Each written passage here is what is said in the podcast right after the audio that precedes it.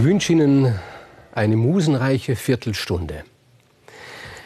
Wenn Sie mich fragen, wer mein beliebtester, also mein, der Held der Antike ist, den ich am liebsten habe, so werde ich Ihnen ganz klar antworten, es ist Odysseus. Aber wenn Sie mich fragen, welchen Helden ich für den interessantesten halte, für den interessantesten der ganzen griechischen Sagenwelt, so ist es Theseus. Theseus unterscheidet sich von anderen diesen klassischen Helden, jetzt zum Beispiel seinem Vorbild Herakles oder Bellerophon oder Achill, zumindest in zwei Dingen ganz entscheidend. Zunächst einmal ist er so etwas wie ein urbaner Held. Das gibt es sonst nicht. Ein Held, der ganz an eine Stadt gebunden ist, nämlich an Athen. Er hat Athen groß gemacht. Die anderen Helden gehören entweder allen, wie zum Beispiel eben Herakles, oder aber sie sind eher im bäuerlichen, im ländlichen verhaftet, wie auch Odysseus. Odysseus ist ja eigentlich etwas, so etwas Ähnliches wie ein Großgrundbesitzer. Das macht ihn damals schon zum König. Und noch etwas Zweites. Theseus ist der einzige Held, der manchmal im Laufe seines Lebens Taten setzt, die ihn aus dem Mythologischen herausheben. Das heißt, er kommt beinahe ins Historische, natürlich nur beinahe. Er selber als Figur vielleicht nicht, aber seine Taten. Zum Beispiel hat er den attischen Seebund gegründet, der wird auf ihn zurückgeführt. Und diesen attischen Seebund, den gab es nun tatsächlich. Und darin unterscheidet sich Theseus ganz eklatant von allen anderen großen Helden, dass er eben, dass es ihm manchmal gelingt, in die Historie, in die Geschichte einzudringen. In den nächsten Sendungen werde ich Ihnen von Theseus, diesem vielleicht interessantesten Helden, erzählen. Nun, ich habe schon angefangen und habe davon erzählt in einer früheren Sendung von seinem Vater Ägeus, wie es dazu gekommen ist, dass er den Theseus gezeugt hat. Ägeus war ein ungeschickter, ein warmherziger und ja, wie soll man sagen, etwas, man hat ihn versehentlich und, und fälschlicherweise vielleicht für dumm erachtet, weil er auch so leichtgläubig war, so vertrauensvoll war. Er hätte Anrecht gehabt auf den Thron von Athen. Er wäre der rechtmäßige Nachfolger gewesen. Er hätte König werden sollen, aber er hatte einen Bruder, einen jüngeren Bruder, Pallas, der war ganz anders, der war radikal, der war grausam, der war entschlossen. Außerdem hatte er 50 radikale, grausame, entschlossene Söhne. Und Ägeus hat die Stadt verlassen und er ging nach Delphi, um dort zu erfahren, was es mit ihm werden wird, eines Tages, was aus ihm werden soll. Und er hat einen sehr merkwürdigen Orakelspruch bekommen in Delphi. Das ist ja oft so, dass diese Orakelsprüche so sind, dass sie niemand versteht. Und um Delphi herum gibt es dann die berühmten Orakelspruchdeuter, die verlangen natürlich dann auch noch irgendetwas. Überhaupt Delphi ist eine sehr, sehr teure Angelegenheit. Ich kann Ihnen versichern, bis heute ist Delphi eine teure Angelegenheit, aber schon in der Antike war Delphi sehr teuer. Und mit diesem unverständlichen Orakelspruch geht Ägeus zu einem dieser Deuter, der bedeutendste Deuter damals, nämlich Piteus. Piteus schaut sich diesen Orakelspruch an und sagt, er ist für mich völlig klar. Der heißt, du wirst einen König zeugen. Und da hat sich dann der Ägeus doch gefreut, weil er sich gedacht hat, dass, wenn vielleicht nicht ganz aus mir etwas wird, dann wird dann doch aus einem meiner Söhne etwas. Und der Piteus hat sich gedacht, das ist recht günstig. Ich habe eine Tochter, die ist im heiratsfähigen Alter. Wenn da einer ist, der einen König zeugen wird, wäre nicht schlecht, wenn er das mit meiner Tochter tun würde. Und hat das arrangiert, hat die beiden verkuppelt. Aitra mit dem Ägeus und Ägeus hat die Nacht bei Itra verbracht und Aitra ist schwanger geworden. Aber Ägeus wollte nicht bei ihr bleiben, er wollte zurück nach Athen. Und er hat zu Aitra gesagt, hör zu, solltest du einen Sohn zur Welt bringen. Hier, ich habe ein Schwert, das ist mein Schwert und meine Sandalen. Die lege ich unter einen großen Felsbrocken. Wenn unser Sohn alt genug und stark genug ist, um diesen Felsbrocken zu heben, dann führe ihn hierher. Er soll das Schwert nehmen und die Sandalen und soll nach Athen kommen. Dann weiß ich, es ist mein Sohn und ich werde ihn empfangen und er wird der König von Athen werden. Und dann hat sich Ägeus nach Hause begeben.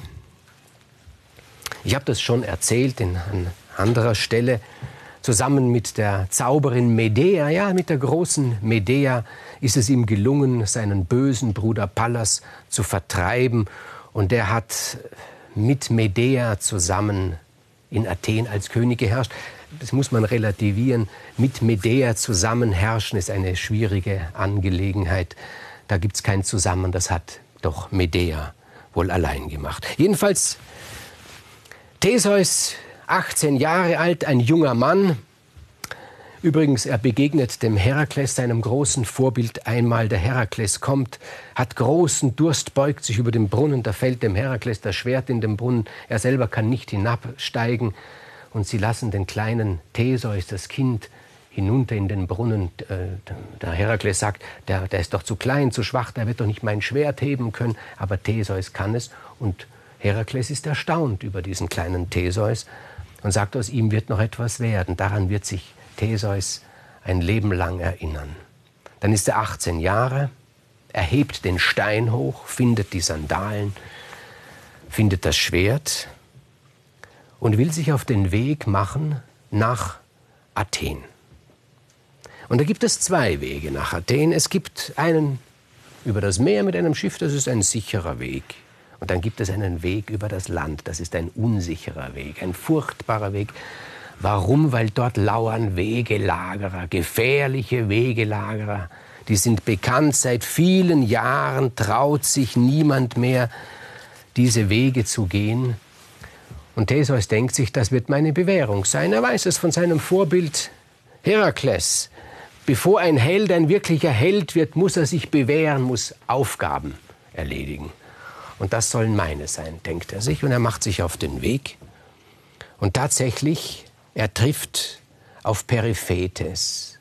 Das ist der erste dieser bösen Wegelager. Er wird auch genannt der Knüppler. Ein Riese von einem Mann steht vor Theseus. Was willst du, sagt er. Theseus, muss dazu sagen, ist nicht so ein, ein, so ein groß, mächtig gebauter Held, wie zum Beispiel eben Herakles oder wie Achill. Nein, Theseus ist eher beinahe zart, schlank, aber doch sehr schnell, sehr konzentriert im Kampf. Das hat er geübt als junger Mann.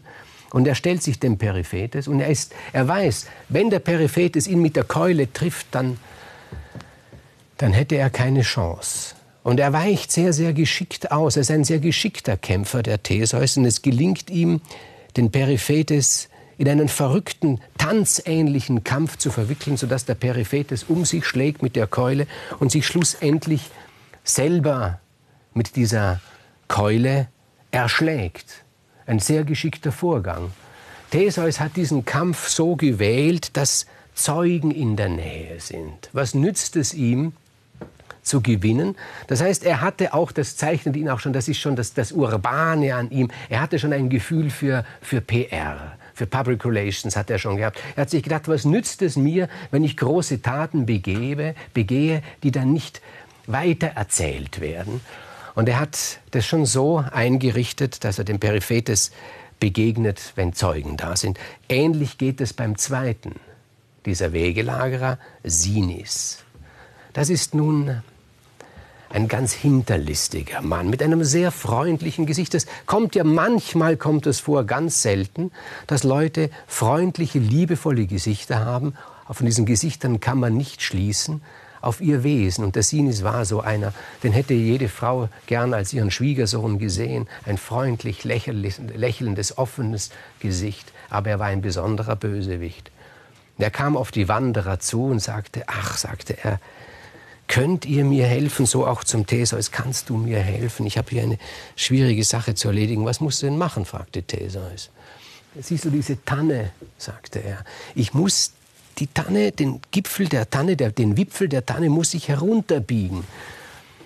Ja, und warum musst du das machen? fragt der Theseus. Ja das, ja, das ist so schwierig zu erklären, das mache ich schon seit Jahren, sagt er. Das ist ganz schwierig zu erklären hilf mir dabei. Und Theseus sagt, ja, ich helfe dir gern dabei. Er ist sich noch gar nicht sicher, was es mit, ob das dieser Gefährliche ist, weil er hat so ein freundliches Gesicht. Er denkt sich, ja, da gibt es einen, der sowas macht, aber das kann doch nicht der sein. Das ist das Kapital des Sinis, dass er die Leute in die Irre führt. Und der Theseus hilft ihm, den Tannenwipfel nach unten zu biegen. Und der Trick dieses Sinis, warum er das macht, keine Ahnung, das, das tut er einfach gerne, ist, er bindet die Leute an diesem an diesem Wipfel fest und dann lässt er los, dass er die Leute in die Luft wirft und die Leute auf diese Art und Weise zu Tode gebracht werden. Das ist sein Trick, den er hat. Ich weiß nicht, warum er das tut. Aber der Theseus, der durchschaut ihn und in einem schnellen Griff bindet er den Sinis an diesen Tannenwipfel fest und bindet ihn am Fuß unten fest und er sagt zu ihm, so, und jetzt will ich wissen, warum du diese merkwürdige Arbeit tust. Und der Sinis sagt, ich werde es dir erklären, wenn du mich freilässt. Und der Theseus sagt, na gut, das kann ich machen. Und er schneidet unten das Seil ab und den Sinis schleudert es nach oben und er bringt den Sinis zu Tode, so wie der Sinis alle anderen zu Tode gebracht hat. Natürlich auch wiederum vor Publikum. Aber dann gibt es noch eine Zeugin dieses Vorgangs, er hört es rascheln, und zwar, wie es heißt, im Spargelgebüsch. Da ist also ein Spargelgebüsch in der Nähe und dort hört er es rascheln. Und als er hingeht, findet er dort eine verschüchterte, angstvolle Frau. Sie stellt sich ihm vor, eine junge Frau. Perigune heißt sie. Und sie ist die Tochter dieses Wipfelmörders, wie er genannt wird, dieses Sinis die sehr unter den Untaten ihres Vaters immer gelitten hat, sie hat sich versteckt. Sie hat sich versteckt im Spargelgebüsch und sie hat Angst vor diesem Helden, dem es als erstem und einzigem gelungen ist, ihren bösen Vater zu besiegen. Und sie denkt sich, wenn jemand meinen Vater besiegt, dann kann er nur noch böser sein als er. Und deshalb fürchtet sie sich natürlich vor diesem Theseus. Aber der Theseus, der sieht sie und sie ist Sie hat das liebe Gesicht ihres Vaters wohl mitbekommen, aber hinter dem lieben Gesicht ist nicht dieser böse Charakter. Und er verliebt sich in sie und er bleibt bei ihr. Er vergisst sogar seinen Auftrag, nach Athen zu gehen für kurze Zeit. Vergisst er das. Sie wird schwanger von ihm. Melanippos nennen sie ihren Sohn, das heißt das schwarze Pferd. Und dieser Melanippos, der hat in der Mythologie eine Funktion, nämlich er schlägt den Bogen zum Trojanischen Krieg, an dem ja Theseus nicht teilgenommen hat. Die Griechen waren ja darauf aus, dass alles mit allem zusammenhängt.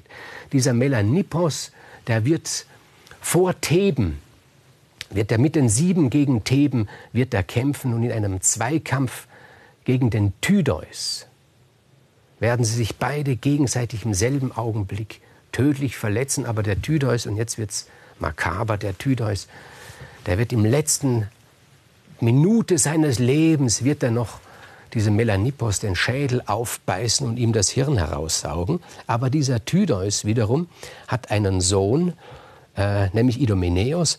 Und dieser Idomeneus wird dann vor Troja kämpfen, gemeinsam mit Odysseus. So hängt alles mit allem zusammen. Das war die Ambition der Mythologen damals, der Welt ein Netz zu geben, in dem alle aufgehoben sind.